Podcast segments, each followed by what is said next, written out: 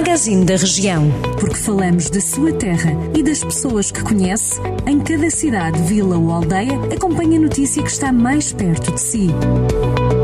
Magazine da Região. Edição de Ricardo Ferreira. Com a época da apanha da azeitona, mas também da castanha a decorrer, o município de Santa Combadão alerta os agricultores para o perigo da vespa velutina.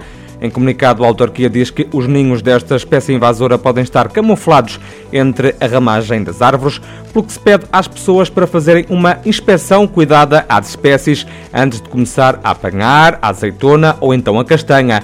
Caso se encontre um ninho, a Câmara de Santa Combadão pede à população para não intervir e para chamar as autoridades. Em Oliveira de Frades, o município, cumprindo o Plano Municipal da Defesa da Floresta contra Incêndios, está a beneficiar vários caminhos florestais em diferentes freguesias do Conselho. Os trabalhos estão a ser feitos pelos próprios serviços municipais. A Câmara explica que esta ação pretende garantir o acesso em segurança das equipas de vigilância e combate aos incêndios às principais áreas florestais do Conselho. Mangualde debate já esta quarta-feira os direitos da criança e o sistema de proteção da criança e do jovem. A conferência é promovida pelo município local em parceria com a Comissão de Proteção de Crianças e Jovens.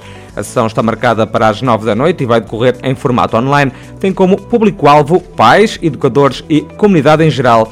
Antecedentes históricos do direito das crianças, a Convenção dos Direitos da Criança, as responsabilidades parentais, função e conteúdo e a aquisição gradual da autonomia da criança e do jovem são alguns dos temas que vão ser abordados.